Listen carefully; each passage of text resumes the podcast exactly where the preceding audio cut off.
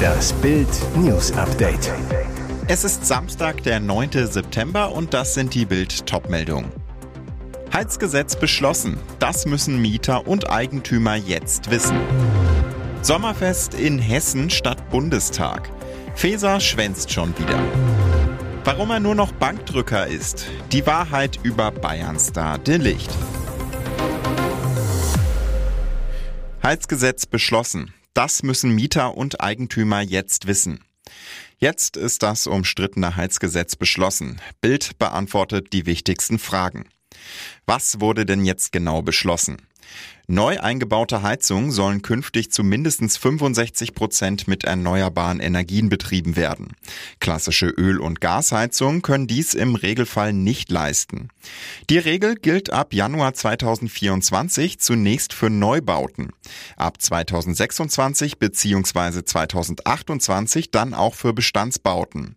Bitte bei der Kommune vor Ort informieren. Was ist, wenn meine 34 Jahre alte Ölheizung einen Defekt hat? Nach dem neuen Gesetz können defekte Heizungen im Bestand grundsätzlich repariert und weiter betrieben werden. Ist eine Heizung irreparabel, bleiben dem Hauseigentümer im Regelfall fünf Jahre, um eine neue Heizung einzubauen, die das 65%-Ziel erreicht. Bis dahin kann man übergangsweise eine gebrauchte Öl- oder Gasheizung nutzen. Wie sieht die finanzielle Förderung aus?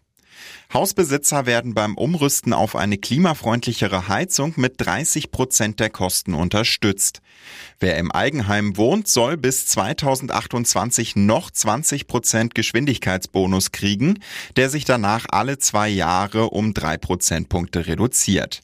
Wer über weniger als 40.000 Euro brutto Haushaltseinkommen verfügt, soll weitere 30 Prozent Förderung bekommen. Insgesamt ist die Förderung bei 70 Prozent sowie einer maximalen Fördersumme gedeckelt. Wie werden Mieter geschützt? Vermieter können die Kosten der Mieterhöhung umlegen. Die Möglichkeit wird begrenzt auf 10 Prozent der Kosten. Die Miete darf um maximal 50 Cent pro Quadratmeter steigen, bei größeren Modernisierungen auch um 3 Euro. Sommerfest in Hessen statt Bundestag. Feser schwänzt schon wieder. Bundesinnenministerin Nancy Faeser lässt wichtige Termine in Berlin sausen und macht stattdessen Wahlkampf in Hessen. Dort wird am 8. Oktober der neue Landtag gewählt und sie ist Spitzenkandidatin der SPD. In der Bundeshauptstadt ist sie allerdings wegen ihrer Amtsführung als Ministerin mächtig unter Druck.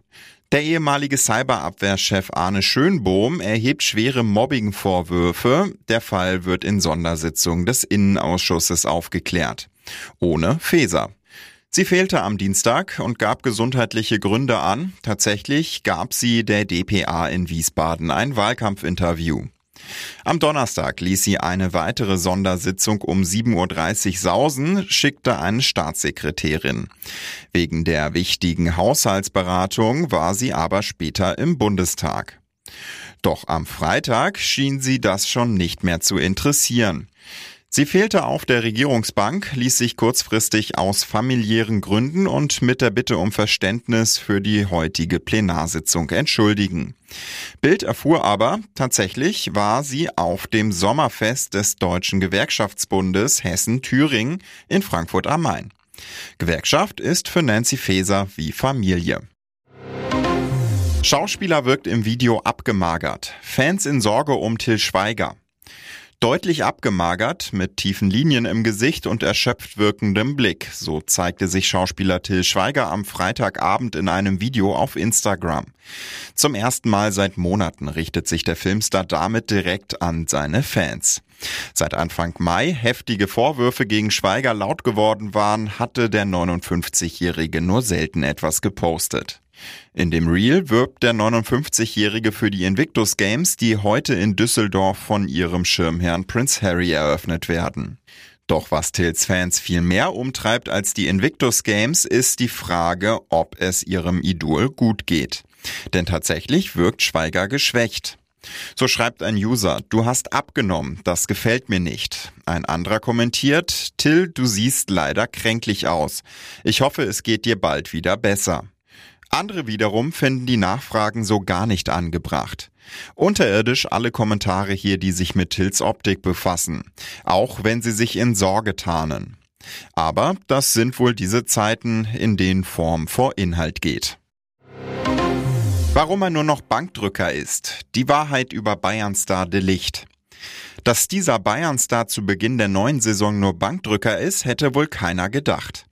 67 Millionen Mann Matthijs de Licht war in der vergangenen Saison mit der Last-Minute-Meisterschaft der unumstrittene Abwehrboss. In 38 seiner möglichen 44 Pflichtspiele stand der Holländer in der Bayern-Startelf. Jetzt ist alles anders. De Licht ist beim deutschen Rekordmeister plötzlich Bankdrücker. Im Juni zog sich der Abwehrstar bei der Nationalmannschaft eine Wadenverletzung zu. Die Reha zog sich, am Tegernsee konnte der Holländer noch nicht mit dem Team trainieren, erst in Asien stieß er zur Tuchel-Elf.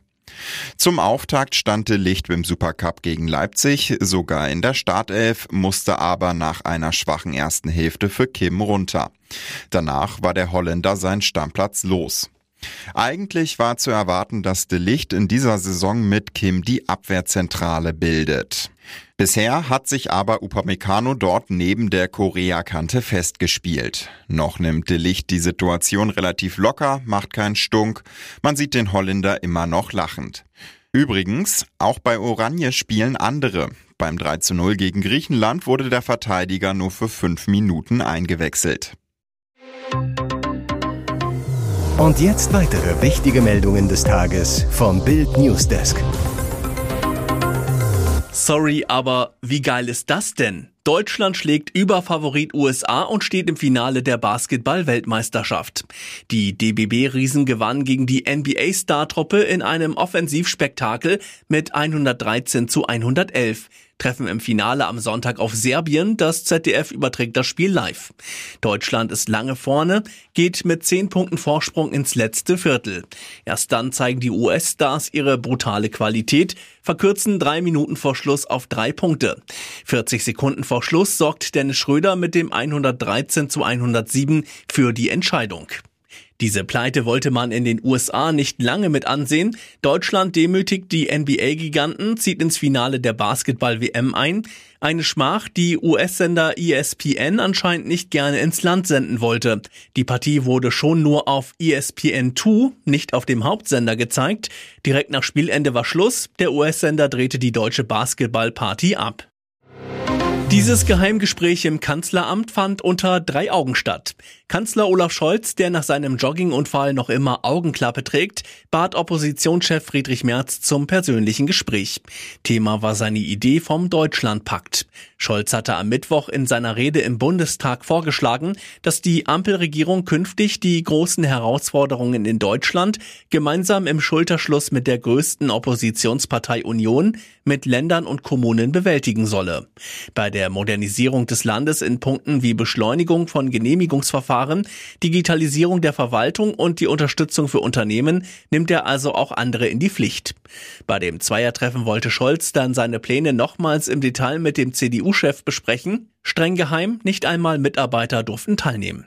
CDU-General Carsten Linnemann sagte über den Inhalt im TV-Talk bei Maybrit Illner am Donnerstag lediglich, sie haben über die aktuelle Situation gesprochen, über die großen Herausforderungen wie etwa die Massenmigration. Schreckliche Bluttat am helllichten Tag. Ein Mann ist in Baden-Württemberg aus einer Psychiatrie geflüchtet und hat anschließend in Wiesloch eine Frau niedergestochen.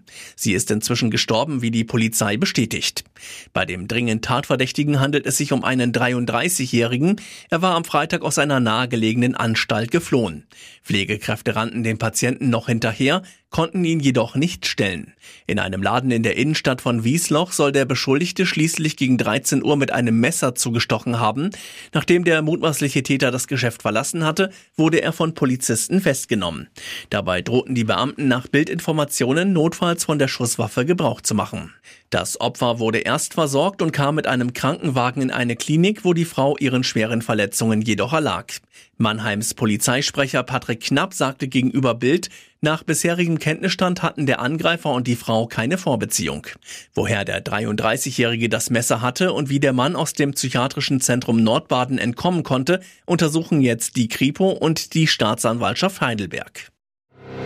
Im Reisezentrum am Kieler Hauptbahnhof ist seit diesem Streit dauerhaft Tag der offenen Tür.